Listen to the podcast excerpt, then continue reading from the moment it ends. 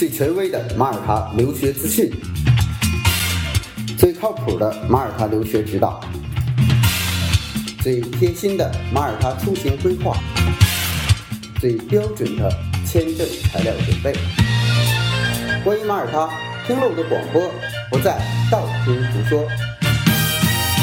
这是马耳他国家教育网权威授权开通的马耳他留学频道，我是主播 Wallace，让我们一起分享精彩的马耳他留学之旅。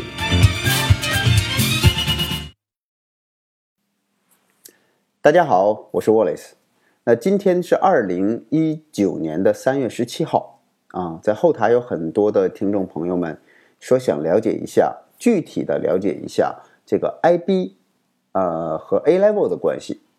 最近有家长他选择 A level，说 A level 呢是比较容易的，好学啊。那么甚至呢，有一些家长为了能够拿到国外的这个，呃，他的孩子曾经在英国读的 A level，其中有一科居然选了中文，呃，作为这个 A level 学习的一个项目，你懂的啊。所以 A level 的这个课程到底是一个什么样的课程？啊，相对于这个呃 IB 课程，我们应该怎么去做出选择啊？怎么选更适合孩子？今天呢，在这里呢，我就简单的呃，就这几个话题聊一下。首先呢，如果考虑到国外学习，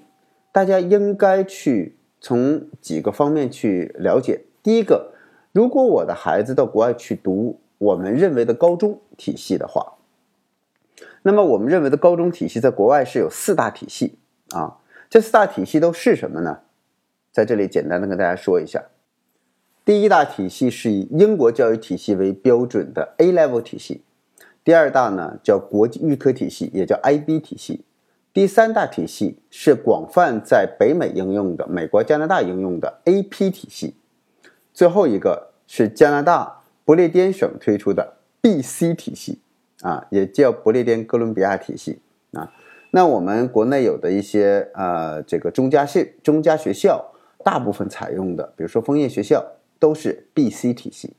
啊。第一个体系叫 A Level 体系，A Level 体系呢，其实最早源自于英国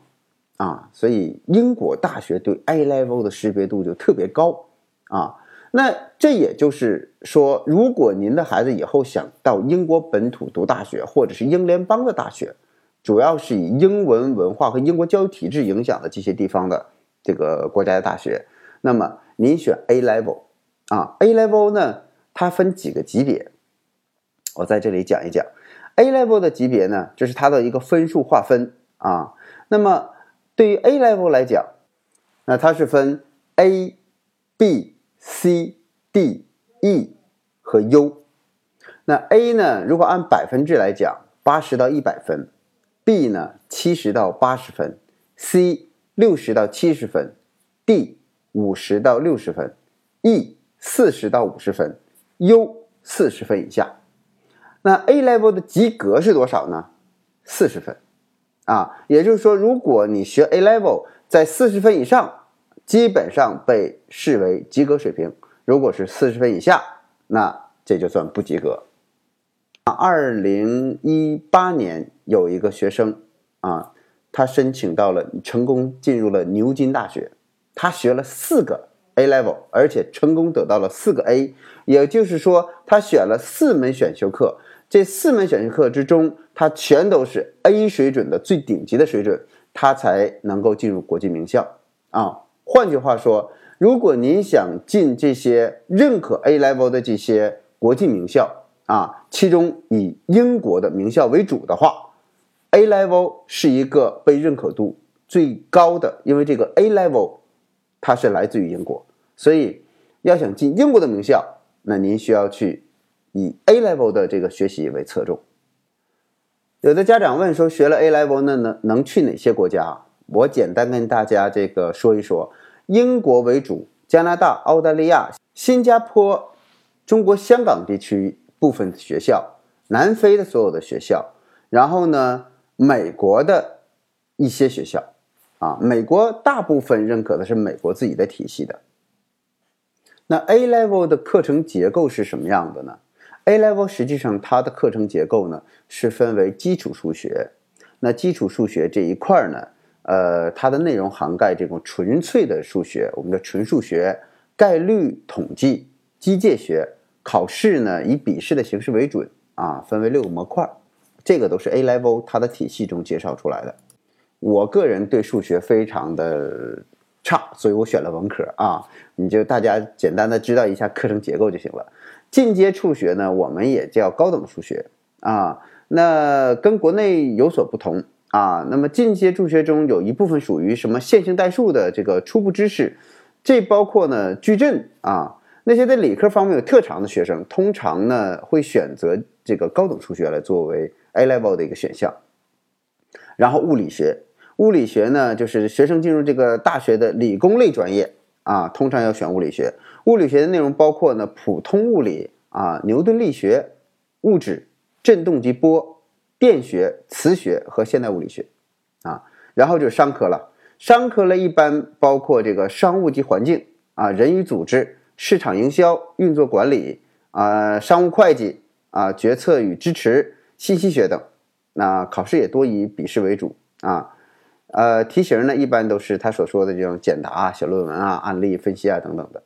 然后呢，就是经济学啊，经济学的内容就包括比较广泛了，我这里就不说了。呃，经济学基础啊、价格体系啊、公司理论啊、价格体系和政府干预行为啊、国际贸易啊、宏观经济等等等等等等等啊，这些啊，我就如果大家有兴趣可以自己百度去啊。那么还有一个就是计算机科学，计算机科学呢，包括这个计算机的一个系统学啊，计算机通讯与软件学啊，结构化的这个实践任务啊，系统这个软件技术啊，数据库理论啊等等的。那么这里边如果大家想学大数据，想学 AI，想学人工智能，想学 VR 的，那 A level 要选计算机啊，这是啊一个计算机一个数学啊，高等数学，这个是。国外大学很看重的一点，如果你想学相关专业，A level 的科目呢有七十多门课，那么一般的学生选三到四门来学。值得注意的是啊，我简单跟大家说一下，这课程都有哪些呢？就比如说财务啦、考古学啦、工艺品这个学习啦，还有室内装潢设计啊、艺术啦、阿拉伯语，其中还有一个叫生物啊、化学呀、孟加拉语，其中还有这个汉语啊。如果你是中国人，你再选一个汉语啊，那你可能汉语的这个 A level 的成绩就非常高了，对不对？但难免，你放心，如果是这样选的，当你递上你的这个作为你中国人的身份，我们中国人的身份递交一个 A level，在英国学的 A level 居然有一门是汉语的话，那很可能给老师一个不好的印象，就感觉我们在投机取巧啊。所以这个大家这个你可能分数上做的很高，但是印象不见得很好啊。那我简单的这里再追加一个，就是在英国有哪些这个著名的大学对 A level 特别感兴趣啊？首先是 G 五的啊，其中 G 五为什么要说 G 五？因为 G 五其中有一个学校在马耳他有这个校区的啊，剑桥大学 G 五的，牛津大学、帝国理工、伦敦政治经济学 LSE。LSE 在马耳他是有校区的啊，那么巴斯大学、曼呃曼彻斯特大学、拉夫堡大学、利兹大学哈、布里斯托大学等等，英国所有的学校对 A level 都非常的非常的感兴趣，而且呢，他都接受你这个学生如果是学了 A level 的话，在评审的时候，他就对你持 AP 的、持持这个 IB 的或 BC 的，那么他在你的这个先入为主，他更理解、更容易理解你 A level 的标准，你达到了什么水平。啊，其他水平，其他的这个你还要换算一下。A level 的学制是多久呢？学制是两年。那么它呢是第一年叫 AS 水准，第二年叫 A 二的水准啊。那么两年呢，你会通过一个考试。那么这个考试就就决定了你所申请大学，那么大学对我们的一个评估。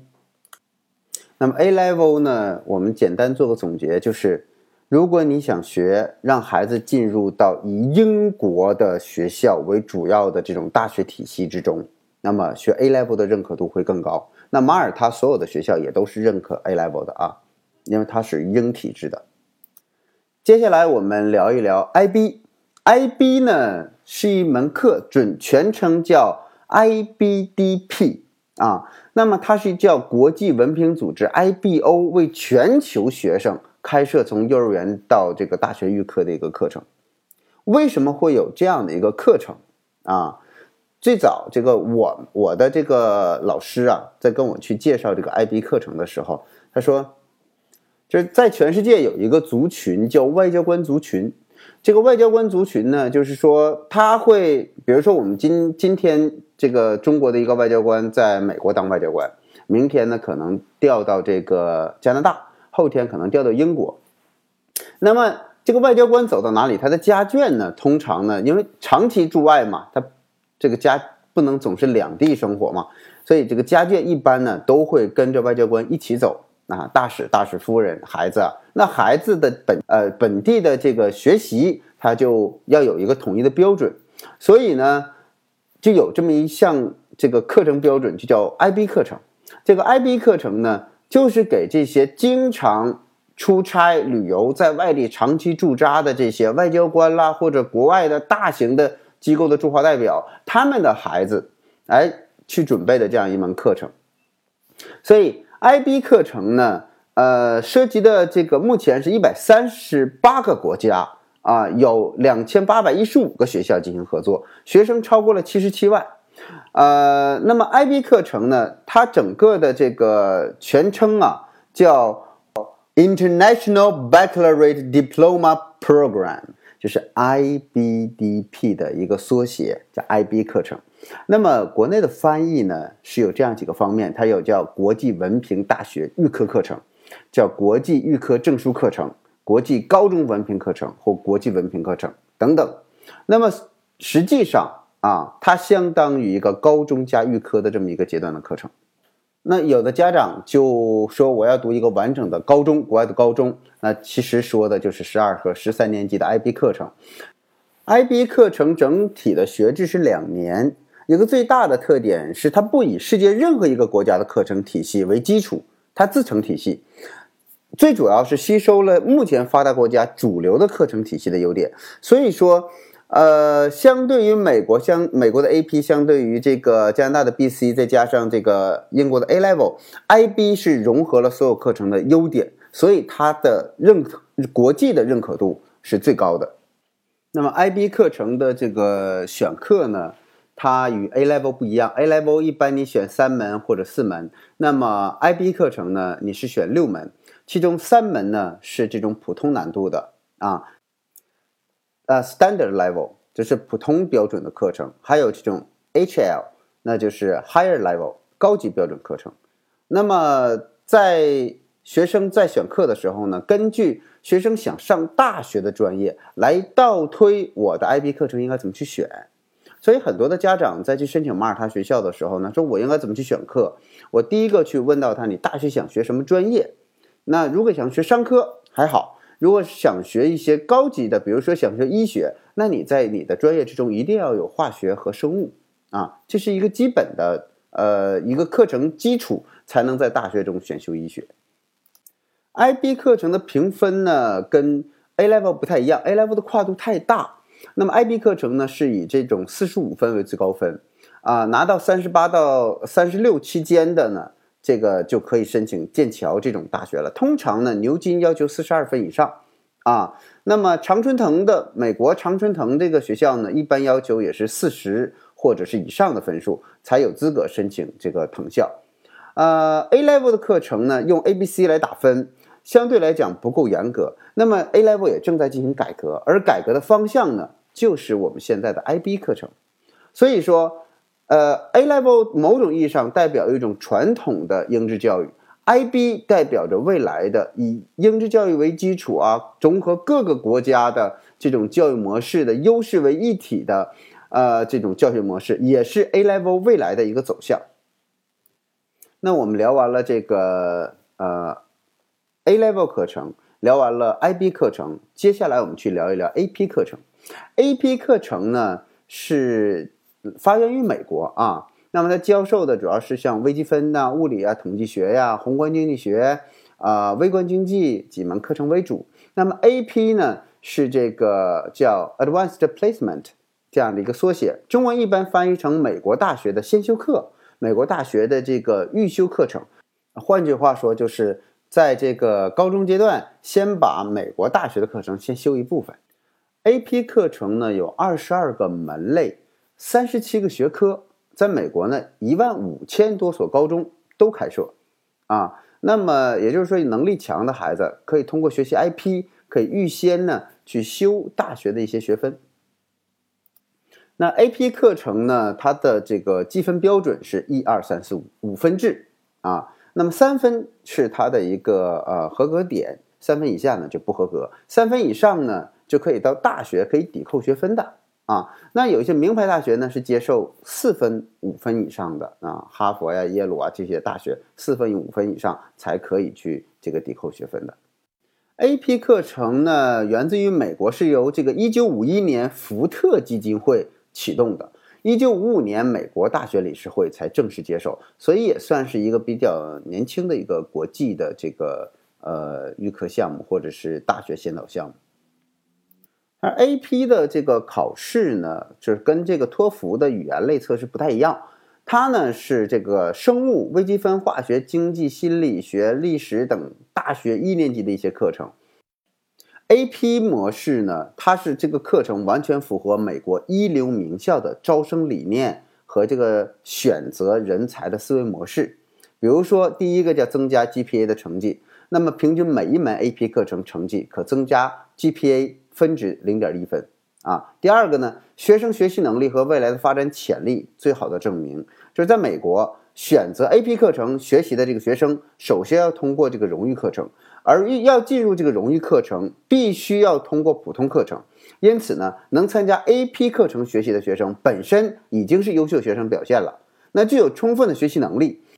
说白了就是美国这么多的好学校，大家都想进，那怎么办呢？看看你先学 AP 学的怎么样。如果说学 AP 好，那我再用，这一下子刷掉了很多人。所以美国的名校愿意从这个 AP 课程之中再去择优选优，才能进入这个世界名校，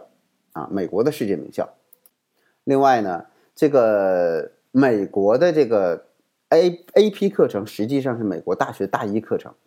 那个大学就说，如果你在高中就能把大一的课程学好，那我相信你这个人一定了不起。所以呢。就把能学好 AP 的这部分人当成一个重点人才去培养，而且你在 AP 阶段取得的学分啊，我大学是认的。你考进我大学之后，那么我可以给你抵扣，让你大学的时光呢可以轻松一点啊。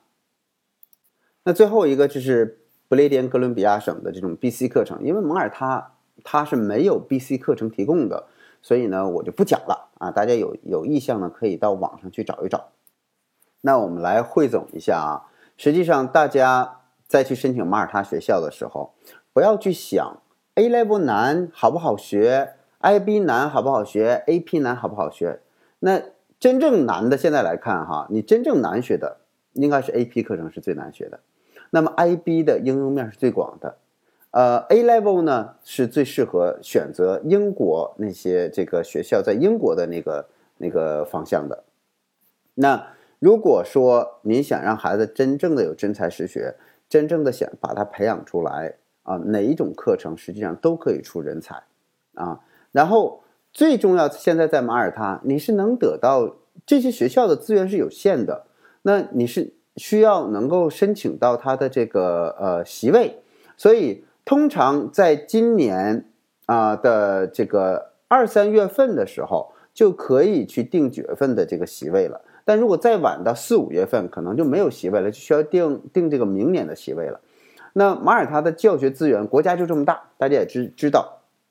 啊。因为呢，以前这个我们中国的同胞关注的不多，所以呢，啊，马耳他被中国的学生申请的也不是说特别多，像现在这么火。大家这马耳他的这个学校还能吃得消。现在呢，因为 MRVP 再加上这个。马耳他的教育呢，慢慢的哈，就是从这个国际化的程度，呃，接受的程度，就特别是中国对马耳他教育的这种认可程度越来越高了，那么让马耳他的整个目前的教育行业呢，呃，有点压力了。所以，